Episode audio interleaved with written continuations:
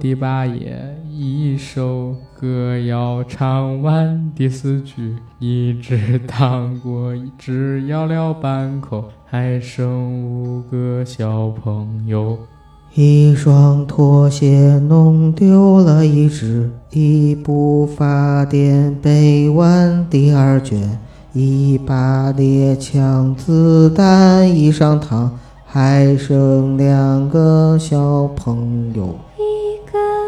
一个故事还没说开头，一个小朋友睁眼。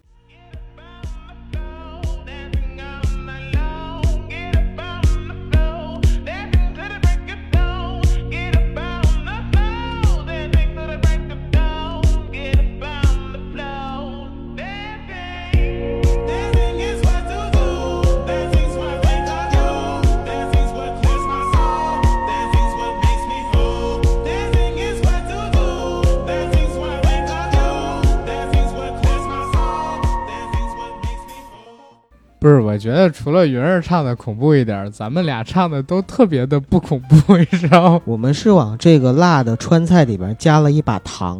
对，我你知道我当时听到九哥以内，你这摇舌刘德华，你知道吗？然后最后那个一上膛就是有颤音，你知道吗？颤音假音早已太熟练，只是情歌总唱不厌。音假音早已太熟练。我的真音假音早牙太熟练，不是粤语吗？还真音假音，真音假音，然后等等，假是震音，好玩好玩。对，这也别太恐怖，真的别太恐怖。嗯这是《明星大侦探》第二季第七案，号称就是这五季里边最恐怖的一案——恐怖童谣，对，那里边的曲子。观众留下了最深刻阴影。里面的歌词我给大家再念一下：一个、两个、三个小朋友，四个、五个、六个小朋友，七个、八个可爱小朋友一起手拉手玩雪球。一本图书看到第八页，一首歌谣唱完第四句，一颗糖果只咬了半口，还剩五个小朋友。一双拖鞋弄丢了一只，一部法典背完第二卷，一把猎枪子弹已上膛，还剩两个小朋友。一个故事没说开头，一个小朋友睁开眼。这其实就是这个歌的歌词。然后咱们 吓唬吓唬大家，我回头找点恐怖的配乐。要是太恐怖，我就不找；不恐怖的话，我给大家找点配乐，总得吓大家一下，对吧？要不然听我们这期节目没有什么惊悚元素，也挺没劲儿的。我觉得我们的节目都是以惊悚取胜嘛。我们这期的节目，我希望能以惊悚取胜。好，对吧？下面我们有请来自东北的九哥，给我们来一首《猫脸老太太》现唱。Hello everybody，我就是小九。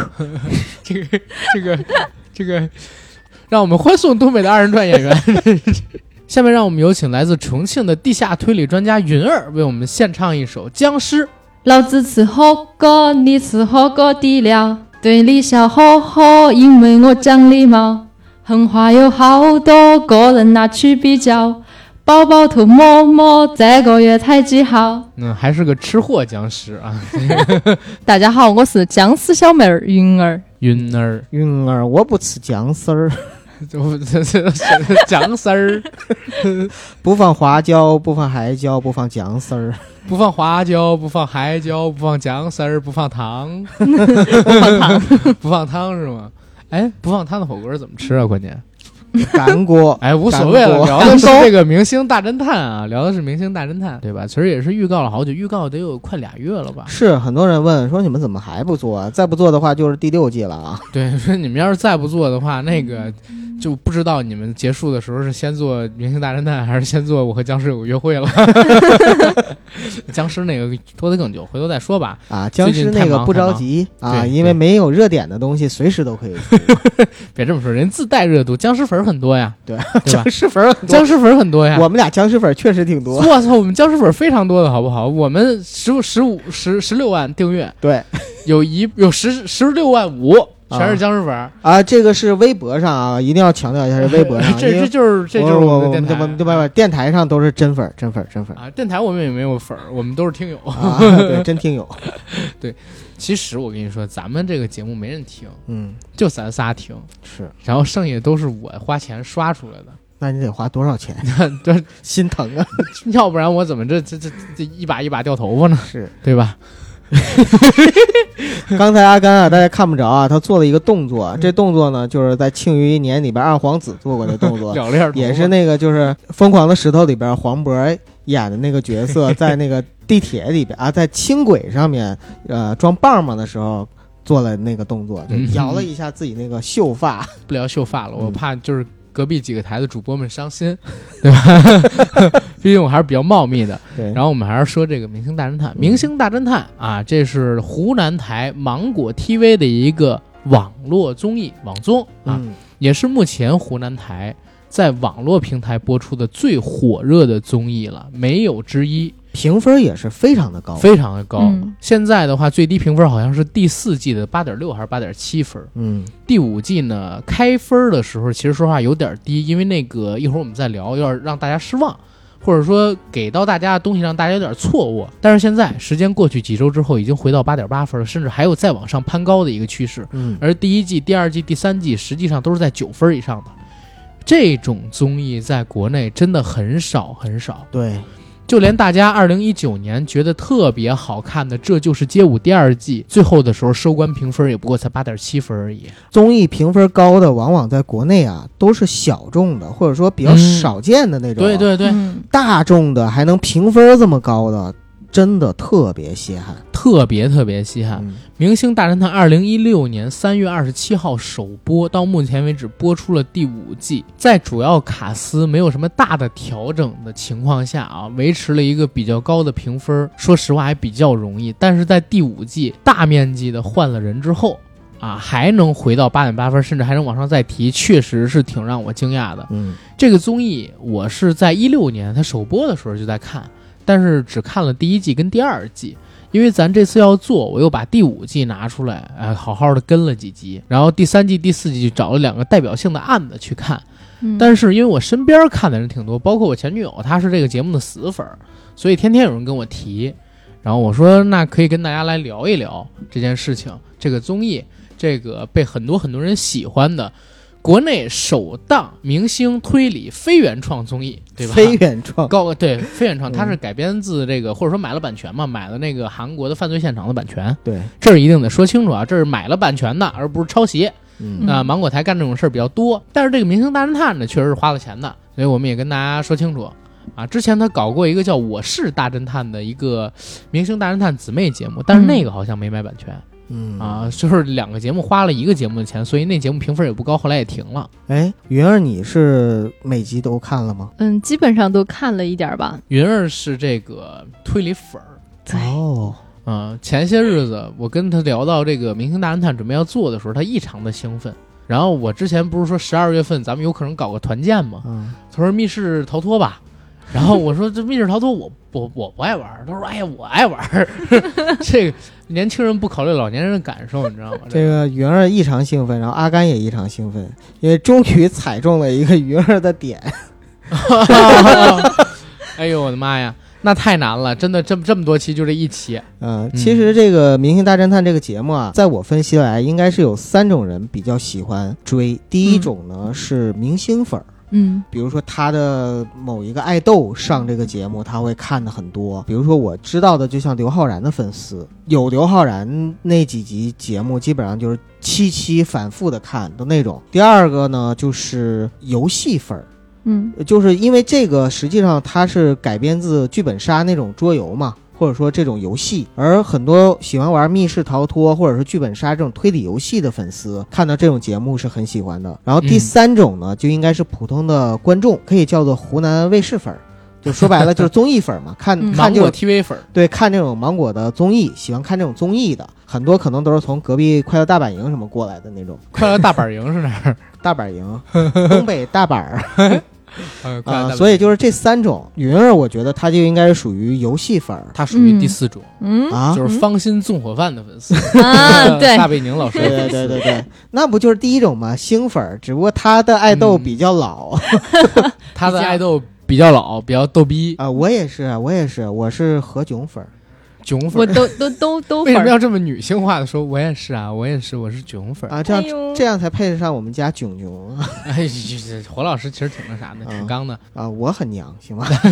好吧，啊，哎呀，我也特别喜欢撒贝宁。是吧？嗯撒贝宁好像现在不能叫翻红，只能说就是他一直都有人气，啊，而且好像是大家没有太讨厌他，或者从来没黑过他，都是大家一直很喜欢他。哎，他以前主持《今日说法啊，》，一直都是他跟这个呃邪恶组织或者说邪恶力量吧表现正义。代表了人间的正义。哎，对，嗯代表了法治精神，对，所以很少会有人黑他。但是撒贝宁真的是开始走向地方平台之后火起来了。他以前就是、大家知道他是个主持人嗯，啊，都知道他是谁。是个一本正经的哎，主持人。在对，但是从他走上逗逼道路开始，就越来越火。才知道哦，原来他真实的放飞自我之后是这样。哎，没错儿，我最早看撒贝宁的综艺，我认为是综艺的节目，其实是开讲了。啊，在开讲了上边，他就不像在今日说法那样一本正经的去主持了。嗯，在开讲的上边，他跟明星做一些互动，其实是很贱的，真是很贱的。比如说，他问刘德华、梁朝伟跟周润发同时落在水里，你救谁？啊，问周润发，那个梁朝伟跟刘德华落在水里，你救谁？而且每次都谎称是我们的一位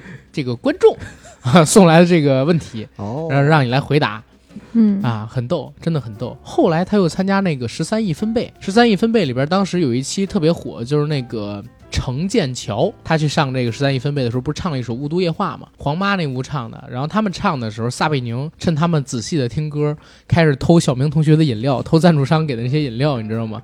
而且他偷的方式很奇特，先是装兜，兜装满了之后，用自己的这个上衣啊当口袋偷着装。上衣装满了之后，往自己裤腰带里塞，别着装，你知道吗？装了十几瓶，然后往自己那个房间走。就当时我对撒贝宁的印象一下就改变了，我发现啊，原来这哥们儿是一个这样逗逼的人对，小撒是一个性格非常好的一个。啊！对，对芳心纵火犯，对，前些日子还唱了一首《野狼 DISCO》是吧？对，嗯，而且是用广西话唱的。我最早看他的时候，也不是最早看，最早肯定是在主持人大赛上出现，然后后来今日说法。其实，在人设上改观的，应该就是脱口秀大会。当时他上那期，然后在网上非常火嘛，他那些截图还有那个视频啊，这火的不应该是跟马云那张吗？没有啊，憋最后笑视频还是这个，还是这个吧？啊，就，哎呀，因为我被保送了，啊啊等别人都找工作的时候，我也我也我也很烦，为什么呀？不是因为我被保研了。啊，对，我也保研了，后来对对对，我对进僵尸，对，他说在考研之前，大家肯定会有那个空档，因为你要干什么干什么干什么。我就不用，我保研了。就是开始的时候，这个，哎呀，这北大给我送来的这个录取通知书，我一想北大也可以，还可以。后来一想，赶紧去吧，要万一是清华送过，这人生不就毁了吗？呃，同城得比一下子，对，对，挺挺逗的。嗯，但是我觉得最火那还是站在马云旁边。马云说：“我这辈子最讨厌的东西就是钱，我没有碰过钱。嗯，我最快乐的时候是我当教师的时候，一个月一百三十块钱，我很开心，因为我知道我努力几个月，我能买一辆自行车。然后撒贝宁在旁边，不是，你知道憋笑你知道我为什么不说这个？因为我认为这是马云的代表作，不是撒贝宁的代表作。嗯，好吧，呃，其实他还有一个节目嗯。叫那个《挑战不可能》，啊。对，他跟小岳他们一起去那个挑战不可能的时候，其实也是蛮逗逼的，那会儿让我对他印象很不一样了。其实他现在可以算得上是央视一哥吧，嗯，但是央视一哥只有新闻联播主持人啊，但是就说可能文艺类的一哥就是他了吧？小撒是可甜可咸。你别看他这样的人设，结果回到央视主持人大赛之后，立马又能一本正经起来。，对，然后基本功还在。但是我的印象已经回不去了，你知道吗？我的印象已经你是曾经沧海难为水了，除却巫山不是人，是吧？对，哎呀，因为已经。看到他那个样子了。对对对对对。但是你像我妈他们看撒贝宁还是以前那个样子，没觉得撒贝宁是个逗逼的人。那是因为他不看他根本不看这些节目，对所以咱们为什么要聊那么半天撒贝宁呢？咱们不能聊回这个因明星大侦探吗他？应该算是至少《明星大侦探》的半个灵魂吧。我真觉得《明星大侦探》，很多人说是何老师嗯是这个撑起半边天的，我其实认为是撒老师，这不他俩一人一半吗？嗯他俩。呃，还有鬼鬼跟跟那个嗯其他人呢，就我很喜欢鬼鬼的边角，料，啊嗯，就不是不是不是嗯，真的不是边角料嗯。你像王鸥老师、鬼鬼老师，其实都有特色，很有特色都都都各有特色。如果真的让我抛去一个人，可能我会把小白抛去，因为呃不是，这当然五个人谁都不可分啊，嗯强行让我抛一个可能会是小白。明白。呃云儿，如果他们五个人掉到水里的话，你最后救谁？最后救最后救谁？你不会是王鸥吧？你要是王鸥的话，我就跟你决裂。介于不和阿甘决裂，我自己跳水里。你自己跳水里，你也没救起了任何一个人，我还是不救了不救了 啊，一个都不救，一个都不救，一个都不救。我我是因为什么呀？我在想，如果说小白嗯，让我给整死了，那我就是唯一一个适龄的男性了，你知道吗？这俩都四十多了。然后说回这个《明星大侦探》节目，《明星大侦探》应该是现在国内啊 N 代宗里边，或者说 N 宗代里边口碑最高的一个综艺了，而且在里边的很多案子是有相当的原创性的，像我们刚才聊的这个恐怖童谣。啊，我因为还特地搜了一下，好像网上说这个案子就是属于纯原创的，因为在他的这个百科里边写，虽然是创意节目的这个形式来自于韩国 GTBC 推理类综艺《犯罪现场》，每期参与节目录制的明星需要在案件现场寻找证据，并推理出真正的凶手。但因为节目是剧情类推理综艺，原版播出过的故事没有办法在中国版里复制使用，所以节目在做第一季的时候，韩国综艺团队的编剧和导演来现场做指导，导演组在学习了编剧和拍摄的核心方法论后，韩方团队离开，导演靠自己的团队去做故事和设计剧情。节目从第一季开始，各种侦探小说、悬疑故事和推理类影视都是剧本故事的灵感来源。而《明星大侦探》当中，节目模式的设定是每期有六位明星嘉宾出席，扮演不同的人物角色，他们中有一个人是侦探。一个是凶手，四个是嫌疑人，并处在一个固定的空间里。他们共同面对一起精心策划的谋杀案，并需要通过搜集证据和推理找出真正的凶手。根据节目的设定，整个过程中只有凶手一人可以说谎。为了隐藏身份，会选择嫁祸他人，洗脱自己的嫌疑。啊，嗯其实我有一小想法，就是能不能就是年底之前，农历年底之前，咱们搞个这个北京的小活动，然后咱们先自己设计一个剧本不用设计啊，有这游戏是吗？啊，我自己就有。然后另外，其实现在这个游戏，因为这种游戏本身就是属于一遍式的嘛，不可能是再再玩第二遍。嗯嗯。所以呢，剧本现在在网上的很多，你在淘宝上买的话，基本上五块钱用有一些 A 100 P P 就能哎，那咱们如果是组一三四十人的场，怎么办三四十人很难玩。对，这个那得有多少嫌疑人啊？对吧？你你最多也就是几个人一起玩嗯，关键咱们仨搞团建也没法玩啊！你想，一个人是死的，啊，然后剩下的一个人是肯定是凶手，还有一个人侦探。还有一。个人是侦探，就最少得四个人能玩。呃，我对对对，基本上是四个人都少，一般来说是八个人左右。嗯，啊、就七八个、八九个那样子最好。我觉得就是五个到十个以内都是可以的，嗯。每增加人一个，难度就会增加一分，相当于多了一个嫌疑人嘛。嗯。啊，而且剧本里边既然只有凶手一个人可以说谎，其实人数越多越不利于探案。这个我解释一下，因为其实《明星大侦探》它本身呢是脱胎于韩国的节目，但是这种游戏形式的话呢，其实可以说起源很早。最早的时候，它是起源自19世纪的英国，在那个时候啊，英国很多的贵族他们玩什么呢？就是平时也会聚会。喝喝茶、吃饭，聊柯南道尔的小说，哎，对，就开始去聊天儿，就大家就做游戏，比如说拿出一本小说来，侦探小说，不只是柯南道尔啊，还有其他人的，把它打开之后，大家一边讨论剧情，然后一拿般出一本蔡骏的书，一边假设自己如果是凶手，或者自己如果是里边的侦探会怎么样去推理，嗯。怎么样去操作，然后慢慢把这本书读完。到后来的时候呢，这个模式渐渐的演变、演变、演变成了一种桌游的形式。嗯，这种桌游我们引进到中国之后就叫剧本杀，嗯，就是说有一个剧本，啊它实际上呢是有三种大类，一种呢叫做封闭式的，是说这剧本你拿出来之后啊，没有法官，没有一个就是局外人，就是明晰所有真相的人，每个人都是局内局人。然后我们就看着剧本一页一页往下演，嗯，每一页你不能往后翻，因为你往后翻，可能前页剧情就在后页揭示。嗯而每个人自己都是到最后之前都不知道自己真实身份，甚至都不知道谁是凶手。所以就这样的呃封闭式的呢，它一般来说比较适合新手去玩，它的情节设置相对会比较简单一点儿。嗯然后像第二类呢是开放类的，像我们的《明星大侦探》里边呢，大部分的游戏设置都是开放类的。嗯开放类的，就是说有一个法官，我们这里边叫侦探，或者说有主持人，他呢实际上对于这个角色他是置身事外的，他是没有这里边嫌疑人的身份的。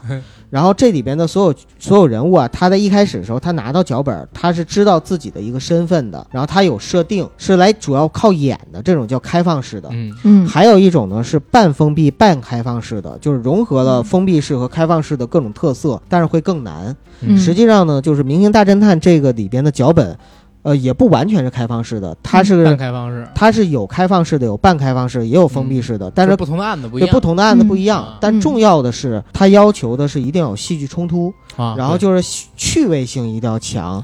所以请搞怪的明星来，所谓的这个原创嘛，就我相信剧本肯定是有一定设定的。对。然后编剧说白了也会把这个剧本再进行重新的整合去呃，编、他这里边有写，有一部分是原创，有一部分呢是通过一些流行的电影，啊，然后一些社会热点事件，还有一些是侦探小说里边，找一些设定，啊对找一些然后设定。再进行衍生。甚至就在这个原本的案子上面做寄生，要不然的话，确实要求也蛮高的。对，嗯。那么多案子，怪我，怪我，我跟回到节目，回到节目，这这个大家也看不见。好啊，这刚才呢，我剪掉了一段，就是九哥我觉得非常幼稚的游戏的画面啊，然后我们。玩起来了，对突然就玩起来了然玩起来了。然后后来我们发现跟录的节目没什么关系，所以我们把这儿就给剪掉了，对对吧？然后回到节目《明星大侦探》啊嗯啊，接着说这个综艺，嗯。这个综艺其实我是觉得为什么它好看，嗯。一方面就是在设计的时候很用心，你能明显的看出来这些剧本都是编剧团队绞尽脑汁儿做的。经过打磨，对。可能说每一年做完这一季之后，剩下的大概八个月的时间里边，他们全都在打磨新的案件，用八个月的时间熬大概嗯十个案子，有几个可能还要做备选，甚至有的时候为了赶一些热点事件，他们还要临时出一个案子，再做新的修改。这个其实真的挺难的。嗯对吧？这些设计案情的过程，我觉得都可以写出几十本小说了。当然，这可能是我们粉丝的一家之谈啊，这是我们粉丝的一家之谈，我们把它捧得太高了不。是阿甘，我是跟你有一点点不同的意见，是因为我觉得这个剧本设计可能不用那么夸张，用八个月时间打磨。因为编剧团队说实话，对于这些呃设定的东西，或者说手拿把抓儿，啊、对手拿把抓，而且它有一些模板。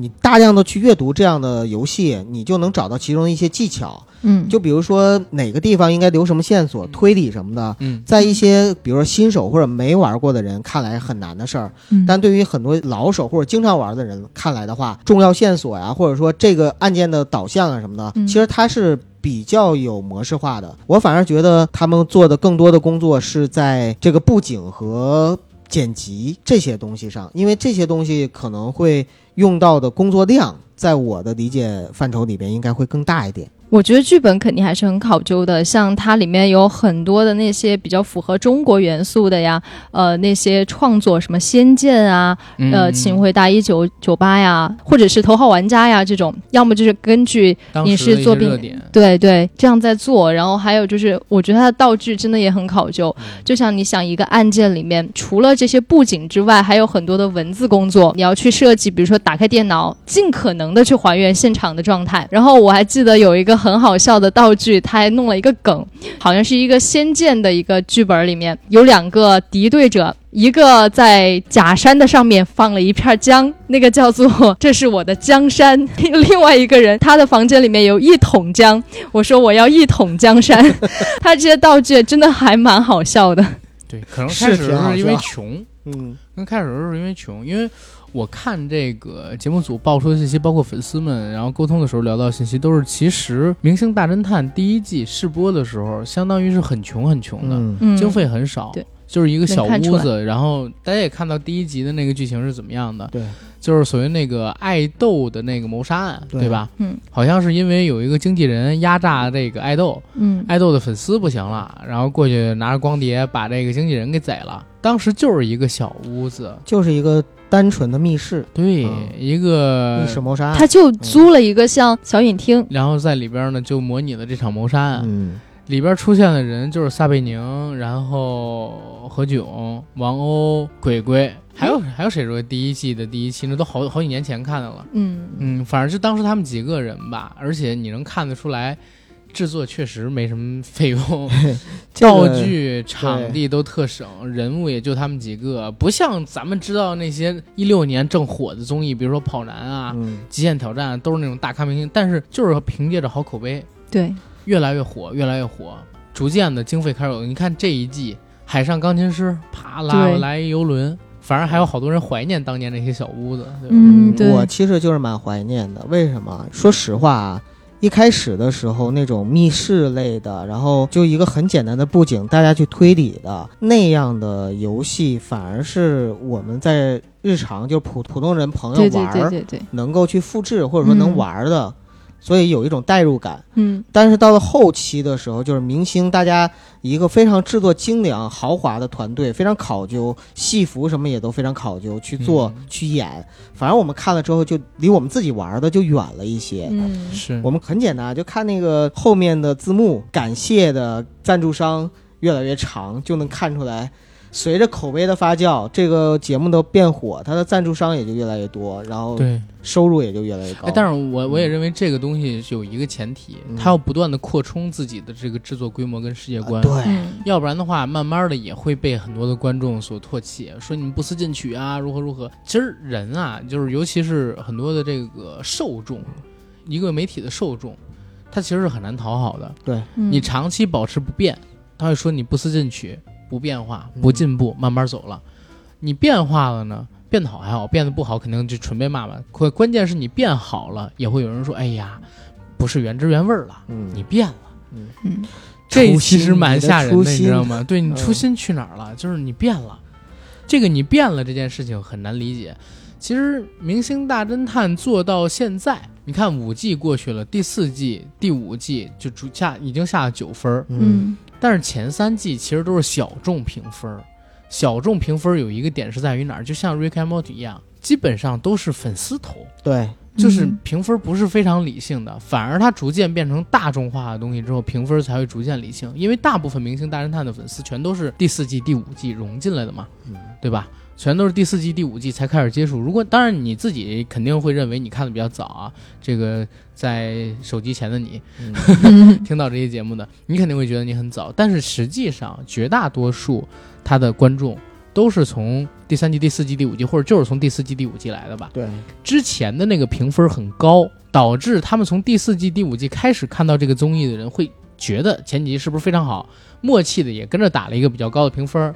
而他们在看到第四季、第五季的时候，他们的分值占比越来越高，嗯其实会导致这个大众评分占比越来越高，而并非是粉丝评分了，嗯，对吧？嗯其实反而是愈加公正的这个东西。嗯所以你看，有哪一天 Rick and Morty 掉下九分了，就只有两个可能，一个是真不行了，一个是他火了。我觉得第二种才是最有可能的。对，嗯他现在如果说掉到九点五分以下，只能代表他火了。对 Rick and Morty 这个东西，而且《明星大侦探》，我个人感觉啊，其实喜欢玩烧脑推理类游戏的本身就是一个固定群体，就像喜欢听恐怖小说、灵异故事的那种。所以呢，就是看这种你需要带着脑子去看，需要去 去思考去看的，本身它可能永远都不会像跑男啊、极限挑战呀、或者是快乐大本营、嗯也不敢，说啊，它播放量高的吓人是吧？啊。哎呀，那特别高那那是不是这几季越来越高？呃，越来越高，好像就是呃我我反正是觉得从第三季开始就大爆发。一七年的时候，就是突然有一阵儿时间，好像三月份还是四月份，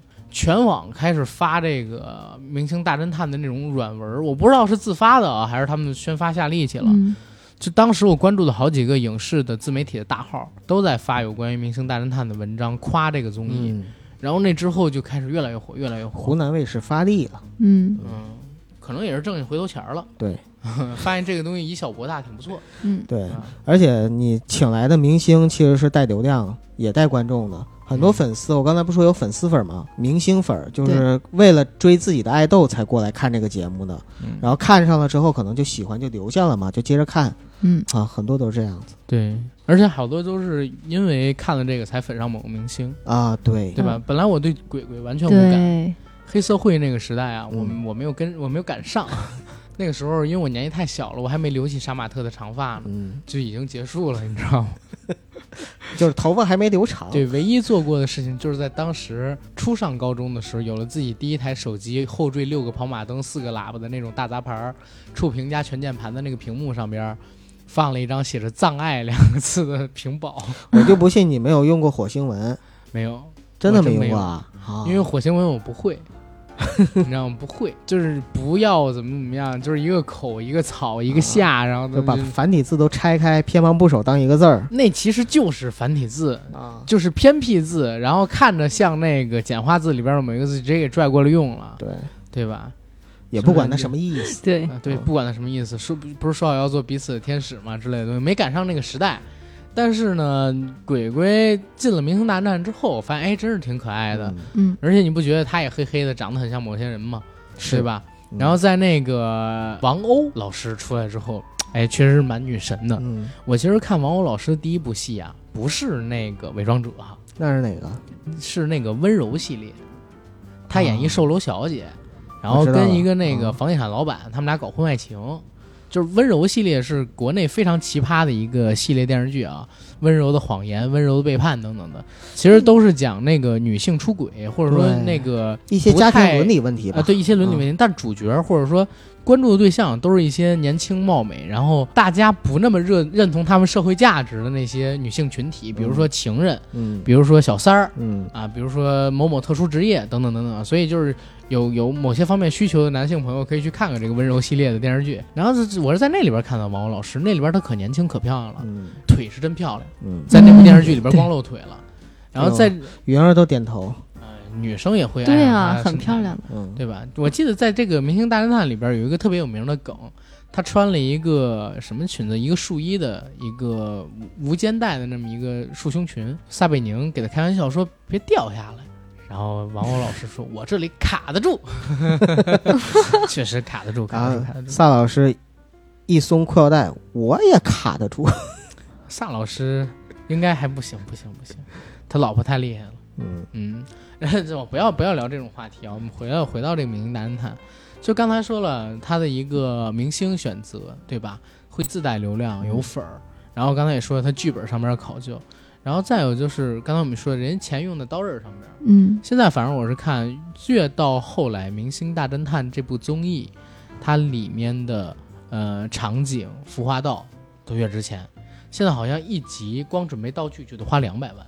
嗯，这个确实是蛮厉害的，在国内的这个综艺里边，这种综艺同类型的里边，或者说非那种大型竞技类真人秀的那种综艺里边，道具花的钱已经是挺多挺多的了，对吧？嗯嗯，然后我还看见网上有人说说，第一季最开始那几集的时候，韩方在的时候，你能感觉出有韩方人的这个影子在，后来。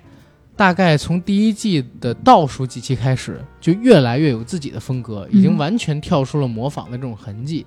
现在基本上你可以把它视为一个呃，也不这么说吧，就是至少是本土化非常呃非常成功的一个对对对综艺。本土化非常成功，而且非常会赶热点。嗯像云儿刚才不是说嘛，说这里边呢有过《头号玩家》，然后请回答也系列，啊、对对对，有过什么拒绝网络暴力，有过嗯请回答系列，然后还有这个，当然也有社会公益性啊，关注很多社会问题，比如说校园霸凌，对对对对，比如说这个儿童成长当中的这个心灵健康等等等等的，甚至说还有就是理性整容。针对于法律方面的问题，还特地找了这个《今日说法》的主持人撒贝宁老师，然后过来给大家普法教育，嗯，对吧？这我觉得真挺棒的。哎，有没有家暴系列的？它其实里面会包含着，比如说犯罪的一些行为有没有家暴，其实都是有的，嗯有的，在很多期里面其实都有提到。哎，我真是在这儿，我问云儿你一个问题啊。嗯前两天我跟九哥聊了期家暴的节目，嗯，如果就是一男一女互抽嘴巴，这算哪方家暴？对你认为是家暴吗？是家暴吗？或者说你认为是家暴吗？在什么情况下两个人吵架互抽，算家暴啊？谁家暴谁家暴谁啊？互相不是互相家暴 哎，这这这没错儿没错儿也对哈，啊，也对。对啊，但但是如如果你说责任更大是哪方？哪方出手更重，哪方受伤更轻？不不，因为因为男生力气本来就大嘛，然后女生、哦对我觉得看谁先动手，谁谁的责任。啊，那你跟派出所民警其实是站在一个立场，谁先动手，对，因为你没有办法去嗯判定他可能后面一个有是正当各种各样防卫的事情。你给我一嘴巴，我给你一对嘴啊，明白了。嗯，行吧行吧，没事，我们就下一个话题，挺靠谱。就下一个话题。嗯咱们来聊聊这个《明星大侦探》里边大家印象比较深的剧本呗。嗯嗯对吧？我先提一个啊，先占一个就是印象最深的，因为我只看过一二季。第二季里边呢，有一个恐怖童谣的故事，实际上就是刚才开场的时候，咱们三个人接力唱的那首《一个、两个、三个你还要小重复一遍朋友，四个、五个、六个小朋友。这这这首这首歌，对，嗯对？吧？这首歌当时说实话还把我吓得够呛呢。尤其是在你夜深人静啊、一个人坐在床上，周围灯都关了，然后看的时候，嗯看完之后、看的时候可能啊没那么恐怖，嗯，但是你当你打开空调的时候，当你闭上眼，然后关了灯睡觉的时候，你睡不着，你就嗯琢磨吧，你就越琢磨，你就后脊背越发凉。嗯，对，因为这个歌你本身你在琢磨它歌词之后啊，你就会觉得比较恐怖，嗯。对吧？当你打开空调，然后脱下外裤，然后一个人光腿躺在沙发上，把屋里的灯全关了，在看这个这一集的时候，你会觉得啊，好害怕呀！但是不孤单，因为好像身前身后全都是人，不孤单啊最可怕。确实挺吓人。当时确实给我惊着了。嗯你你他们好像这个地线是分上下是吧？对，嗯呃，我是先看的上，看完了之后就死死不敢看下，就后来更了好几期，都快结束了，那那那个这一季，然后才开始把这个给重新看了。所以你就想吧，哎呀，胆子太小。那里边就是让你印象最深的，或者说就在那一刻汗毛都竖起来的那种感觉的。这种感觉经常会有，就看那一集的时候。但是我印象最深的就是第一次出现这种感觉的时候，当时那个屋子里边整体色调是黑的，就是背景是那种燃着的烛光，在这个烛光里边有一个黑色的皮沙发，黑色的皮沙发上边躺了一排的那个洋娃娃，那洋娃娃还穿衣服，特别像我小时候看的一个恐怖片电影，叫《鬼娃回魂》。你看过那个嗯《鬼娃回魂》里边不就是布偶，然后小孩儿那种洋娃娃，结果脸上有各种刀疤口子，会三百六十度转头，特别害怕的那种嘛。当时一下让我想到那个场景了，然后正好又配上一个、两个、三个小朋友，四个、五个、六个小朋友，就这歌一下我就惊了，你知道吗？这是第一次就看综艺，尤其是看国产综艺，把我吓出一身冷汗来。所以我对这个镜头印象特别的深。然后后边关键这个恐怖童谣的故事剧情，我觉得也挺吓人的。你们还记得那个恐怖童谣的剧情吗？我给大家回忆一下好不好？嗯啊，就是当时里边的主人公呢，还是那些人，撒贝宁，然后鬼鬼何炅，呃，当然有魏大勋，然后还有杨白敬亭他们几人，然后分别也是扮演不同角色。那一次好像扮演侦探的是撒贝宁，然后女主人是鬼鬼，她当时演的。鬼鬼的真名叫吴应杰啊，这儿说一嘴，我们好像一直都没有提到，就是鬼鬼的名字具体叫什么。这个故事是讲什么呢？说六个人一起发现古堡的男主人死在了自己的房间里边，这是一个密室的杀人案。嗯死者呢是倒在地上，身体呢还被一个书柜给压住了。他的致命伤在后脑勺，有人打他后脑，把他弄死了。但是当时有一个点，就是可能大家记住，就是桌子上边有一本图书，这本图书呢是翻到第八页。这个第八页对后边整个故事的线索都非常非常重要。就从这儿你也能，我们以点看面啊，就能看出来这个节目组是非常抠细节的，而且针对于他们留下来的线索点，在这些侦探去查找的过程当中啊，他们都会狠命的去拍，然后找到那个他们当时预留下的线索点，留给观众，让观众可以去了解。再往后看，突然之间，房间里边呢就响起了《恐怖童谣》这首歌，就是刚才唱的一个、两个、三个小朋友之类的。这群侦探或者说在场的明星们，就在案发现场还有犯人的房间里边搜寻了一轮。大家呢把自己得到的这些线索，然后统计了一下，得出了几个秘密。第一个秘密就是鬼鬼扮演的这个女主角，应该和男主角已经夫妻关系名存实亡了，反而呢是跟管家之间有一腿，他们俩人有不正当的男女关系，所以很多人就觉得他有杀人动机。整个故事里的法规都规定了，说只要她的丈夫逝世，而且他们俩人之间因为没孩子嘛，她就可以继承她丈夫的这些财产。对她最不利的证据是什么呢？她约了城里边的律师去聊这个丈夫的遗产事宜，时间就发生在谋杀的第二天，然后这也都是被他们所看到的。所以就是他们先把目光怀疑到了鬼鬼身上，但是好像小白在那一期节目里边身，就是他扮演的那个角色也是有身份的，也有遗产的继承权，所以他也有被怀疑的身份，而且有栽赃嫁祸的这么一个呃疑虑在，就是嫁祸给鬼鬼这样一个疑虑在。后面呢，就在他们探案的过程当中，发现其实每个人都有杀人动机，但实在实在，但凶手只有一个嘛，大家一定要记清楚这个游戏的规则啊，只有一个人可以说谎话，凶手也只有一个人，其他人都是无辜的，然后其他人也必须只能说真话。事件呢就越来越扑朔迷离，但是恐怖的地方是在于哪儿？恐怖的地方就在于他们当时找出了真凶以后，把这个真凶绑了起来，准备送到外面。雪停了之后再送监，可就是在这个时候呢，凶手唱起的这首歌就是一个、两个、三个小朋友，四个、六个、四个、五个、六个小朋友。然后凶手唱这歌的时候呢，吓得何老师他们一个个毛骨悚然。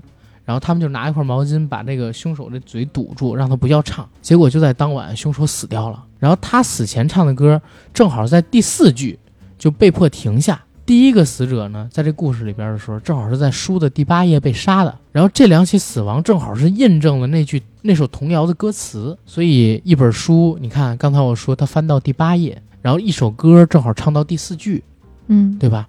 然后活着的人呢，就想这肯定又是一起新的谋杀，而且是对应这个歌谣，然后进行的杀人案。他们又开始找新的凶手。在找的过程当中，大家发现原来歌谣还没完，因为歌谣还有什么呢？就是一颗糖果。只咬了半口，还剩五个小朋友，然后这就意味着你要不然提前找出凶手，要不然呢，等这个被唱完了以后，大家也知道，猎枪被弄起来，就剩一个小朋友，小朋友睁开眼，到最后可能说所有人都会死，对啊，这是一个类似大逃杀，但是无人生还的这么一个结局，嗯。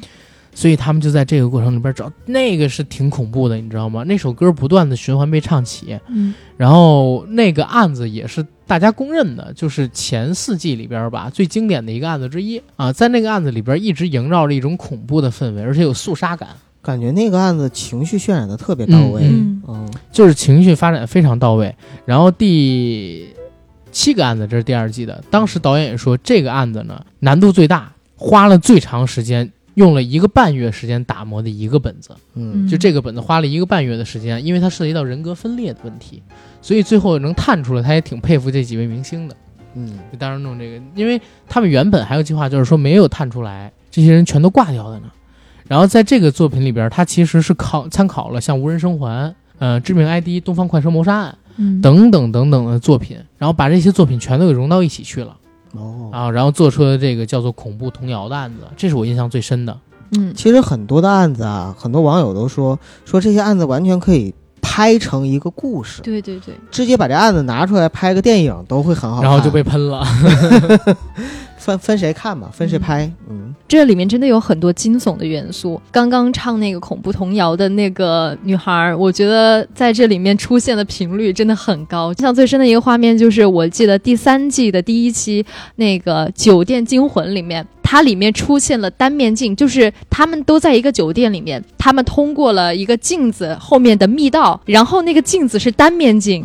自那以后，我每到一个酒店都会看那个镜子是不是 对，是不是单面镜？单面镜要不就是有人在那边看着我，有人监视我，要不就是有密道。明白，因为我小时候知道有单面镜的存在，还是看那个，呃，对对对。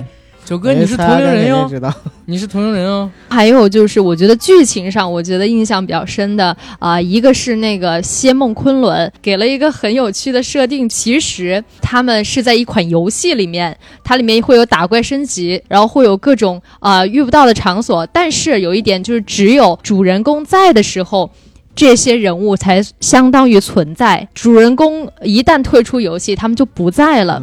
还有一个就是《请回答一九九八》，一个女孩因为一场事故，呃，不算是穿越，因为一场事故失去了记忆，瘫痪。她醒了之后，她的弟弟安排了一整条街为那个姐姐还原了当时的一九九八，就很温情。也是第三季的倒数第二期节目，叫“又是漂亮惹的祸”。一开始就是案件的发生，甄医生死了。我一直觉得探讨这个为什么被谋杀了，看着看着发现事情不太对，然后他们看着看着就发现了一个监控室，原来发现这是一个真人秀节目，而这些人每一个人都是外面世界很严重的那些刑事案件的。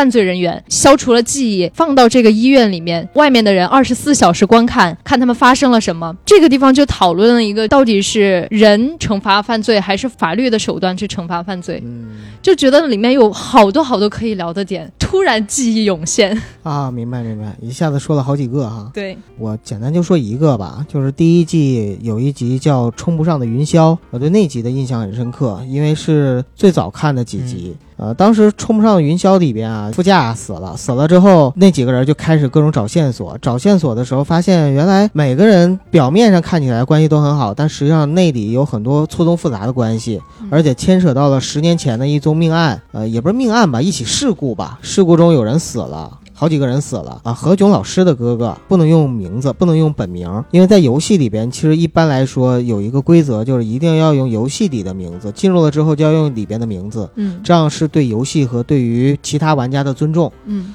就当时呢，何呢，他哥哥死了，然后还有两个人呢是父亲死了，啊，都是在那场事故中遇难了。另外呢，他们几个人呢，在现在也有错综复杂关系，比如说谁跟谁可能有不正当男女关系啊，谁怀了谁的孩子啊，然后谁又跟谁，呃，谁性侵了谁呀、等等等等。就在这样的一个过程中呢，就大家开始找线索。但是我想说的是，我之所以对这期印象很深刻，是因为大老师，就是大老师他整个把节目就带偏了，本来是一个严肃的推理，也不是严肃啊，就是一个侧重推理于为主，对逗逼为辅对的一个推理为主节目、逗逼为辅的节目，变成了一个逗逼为主、推理为辅的节目。哎呦，我说大大老师太好玩了！哎呦，我就跟你说啊，其实就，哎，这个事儿啊，就是他刚进来看到死者的时候，大侦探说说，哎，你看这个死者的脖子上有一道红印儿。然后大老师说，嗯，哎，脖脖脖子怎么了？这个买假的项链吧，假的项链掉色儿吧。对，大老师每次出现都特别好玩儿，他真的是自带笑点的那种。没错。啊，一句话一个梗儿，太适合上这个节目了。或者说，哎，也不是，对有不起，人不大老师，喜欢这个，大老师，对不起，我对你不尊敬了。你不是适合上这个节目，你适合上所有节目。有人不喜欢大老师的，有人觉得他去了之后，把这个节目本身的那种探案的那种形式就给打乱了，啊、那有点太。较真儿了吧？对大家看这节目其实还是冲着综艺他去的他去一两期可以，啊他要不能不能总去，在不能总对在对，嗯就就觉得他不太适合这个。包括他主持《天天向上》，也有人说他上《天天向上》之后变得特乱，就特别乱。是但但是我还是挺喜欢大张伟这人的，我忘不了花儿嘛。对对我也喜欢。嗯，嗯。咱咱喜欢的方式不一样，你是喜欢他的音乐，我是喜欢他的搞笑。啊 我也喜欢他的搞笑。啊。我一直都不觉得大老师会搞笑，大老师只是太伤心了。哎，嗯，大爷，大爷跟星爷一样啊，嗯，对对对，就是他的底色，大老师的底色是悲悲凉的，嗯，悲凉。嗯。啊，这个词儿更高级，悲凉的。他是天才，但是别人都当他是小丑。对为什么呢？因为他觉得自己的天才抱负没有办法施展，只能把自己活成小丑，嗯，取乐大众。反正这是一个活得很明白的人。但是我们聊的还是明星大侦探，离开这个大老师 好不好？哎，哎，好，回到明星大侦探，然后各自举了几个案子的例子。其实从我们举的这几个案子的例子里边，我觉得其实蛮好玩的，就是这节目可逗逼、可悬疑、可惊悚，嗯对吧？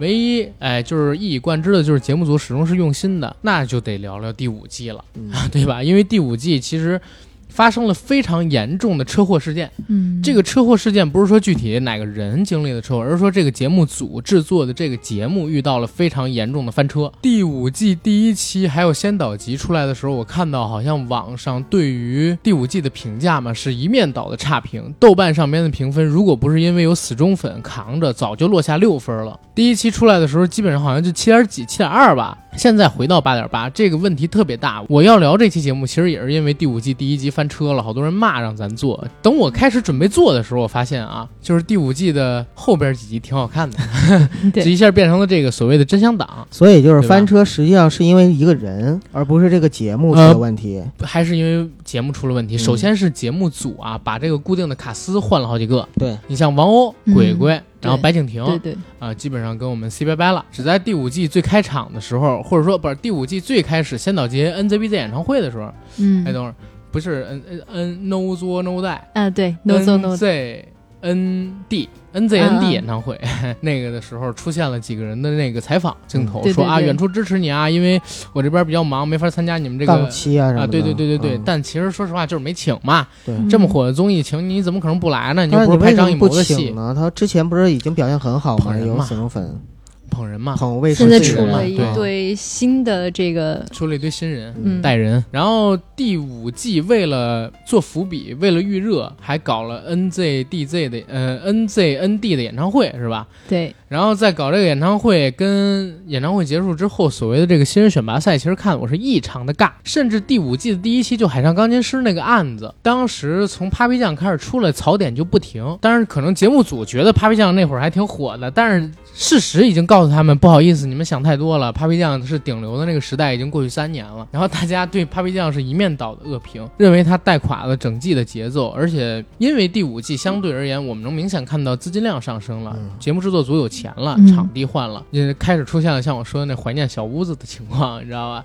就是多种元素全都集合起来，一下导致第五季第一期上线的时候评分崩了，车翻了，七点多分，就是你不能想象的，就《明星大侦探》会这样。但是后面几集迅速拉升了大家好感，我认为第一呢是有。节目组开始重视，又重新打磨剧本，重新拍。就比如说第五个案子、第六个案子之类的，他们开始用心弄。再有一个人就是在剪辑的时候剪掉了一些可能说弹幕里边反馈的不喜欢的镜头。对，再有一个呢，就是本身之前预热的时候要推的那些人，其实也差不多弄完了，对吧？对吧？嗯其实基本上也就这个事儿。但是这个事情其实影响挺大，相当于晃了粉丝一道，有好多人因为这件事情在骂呀，我靠。所以其实这个也是很多综艺节目的一个可能都要面临的问题。比如说，当拍到第几季之后，呃，随着制作成本的一个上升，然后粉丝对于这个节目的一个整体期待的上升，可能都会面临说我。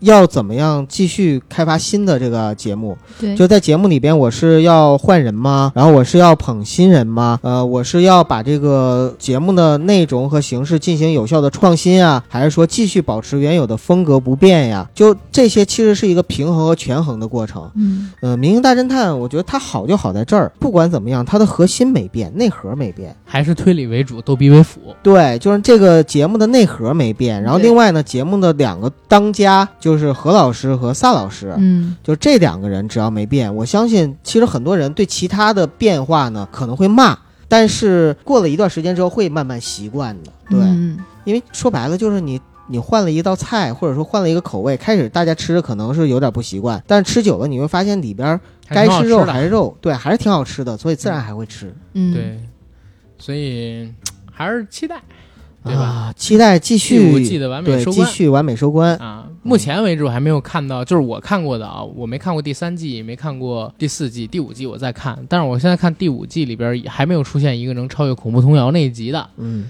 然后我在想能不能出来这么一个东西，我还是充满期待的。然后两位有什么推荐语吗？给大家推荐推荐，趁着现在还在播，还没有结束啊。云儿你先说。就是它里面有非常多很值得期待的，可以你拿着笔记本跟着他们一起去探秘、去猜想到底谁是凶手的这样一个过程。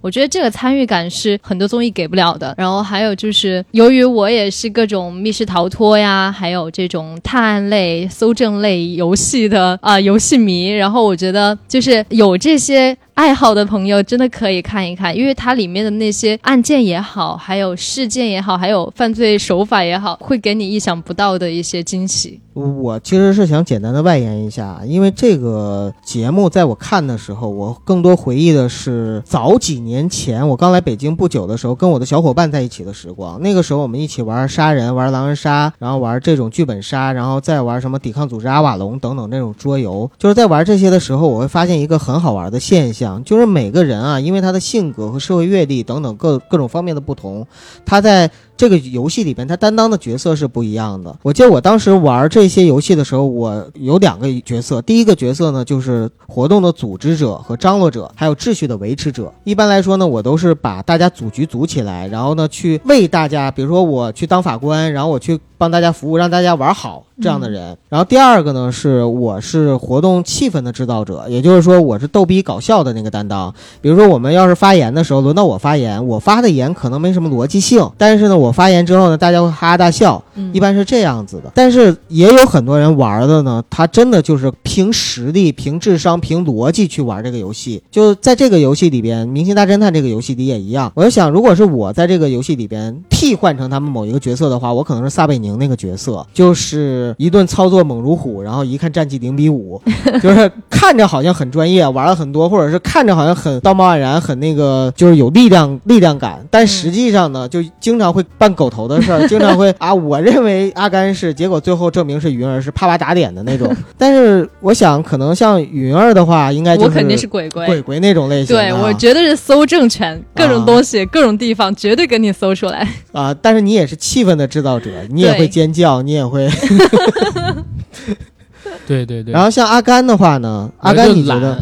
我不会动，对一直躺着。对我们，所以 我们觉得阿甘就应该是那个尸尸体 尸体，万年尸体每一集的尸体啊。我真是，我就想在那儿躺着，我懒得动。我其实我我真对这个东西不是特别感兴趣，看还行，看看还行。但是你要是自己参与玩的话，得玩你可能就玩的不行。我跟云儿，我们两个是属于之前喜欢玩这种就是参与感的会比较更多一些的这种。嗯哎，总之不管怎么样吧，就是大家如果对于湖南卫视这档节目感兴趣，或者说其实听我们这这期节目，我相信很多人已经是这个节目的粉丝了。对，对，然后如果是有有很多朋友是我们的忠实听友，然后听了我们这节目对《明星大侦探》这个节目感兴趣的话，也欢迎大家去看一看我们嗯推荐的这个综艺节目，绝对值得你去看，很烧脑，也很搞笑。呃，基本上你想要的所有的综艺元素在里边都能够找到，就看你喜好哪一口。没错，所以我们今天的节目可以到这儿了。嗯，最后允许我做个广告啊！我们的节目《硬核电台》已经在全网各大播客平台同步播出，欢迎各位收听、订阅、点赞、打赏、转发我们。同时，也欢迎在微博和微信平台搜索“硬核班长”。同时，如果您想加我们的微信群管理员，请加他的微信 j a c k i e l y g t，我会把以上信息写在我们本期节目的附属栏里，欢迎大家加他。同时，最后一个同时啊，每周一早上我们会在杨贵妃最爱吃的水果那个播客平台更新一期付费节目，像我们之前已经更新过《黑魔法师克劳利》《中国奇人钱学森》。近现代邪教社会简史发展，以及共济会探秘和一系列的节目吧。前两天刚刚更新了澳门奇人何鸿燊聊一聊赌王的传奇人生，以后还会有更多好玩的节目，尽在每周一杨贵妃最爱吃的那个水果平台的付费节目。谢谢大家欢迎，大家支持和关注，嗯，谢谢大家，拜拜。再见。拜拜。节目的最后，我再说一个事儿啊，就是如果我们的听友朋友们，您在北京，或者说一月五号的时候在北京，各位有福了，我们硬核电台农历年前的最后一次线下活动就要在北京这边办了。一月五号那天呢是一个周日，而且我算了一下，因为一月一号是星期三。所以是元旦当天放假，哪怕是需要补班的话，也是一月四号星期六。一月五号的时候，相信大家应该还都是比较有空闲时间的。而且这一次的线下活动和以往的吃饭、看电影、玩闹不同，是我和九哥想办一场类似于公开课的活动。我们准备了两个选题，一个是浅谈僵尸先生双瞳与传统道家伏法道术之间的关联以及印证；第二个选题就是日漫 EVA 与日本经济崩溃论、奥姆真理教共济会之间的创作关联是否受到影响。目前暂定是这两个的其中之一，也不排除会有更多有意思选题。我们的活动形式是阿甘已经联系好了一个咖啡馆，在这个咖啡馆的二层的共享教室吧，给大家进行有关于这两个选题的 PPT 讲演，类似于一个小的公开课。人数呢最多是四十人，但是我们打算只招收三十个人，每个人五十元钱。时间是在一月五日的下午两点到四点。如果您有兴趣，欢迎来参与。这次的活动呢，我们也会录制成为视频，您有机会入境到我们的节目当中去。感谢各位的支持。如果您想参与，欢迎加我们微信群管理员 J A C K I E L Y G T 的个人微信。通过之后，您可以把您想参加活动的诉求告诉他。我们的收费时间呢是在十二月二十六日。如果您想支持我们，如果您想在年终之前和阿甘九哥见上一面，当然也见见云儿。如果您想亲身参与到我们的视频节目制作，如果您对这些有意思的话题感兴趣，欢迎参与本次的活动。我们也备上了一些随手礼，还有饮料给到大家，欢迎大家来参与。让我们一起畅游在异世界的，畅游在这些错综复杂的，畅游在这些亚文化的海洋当中，和我们一起登上这趟奇妙的旅程。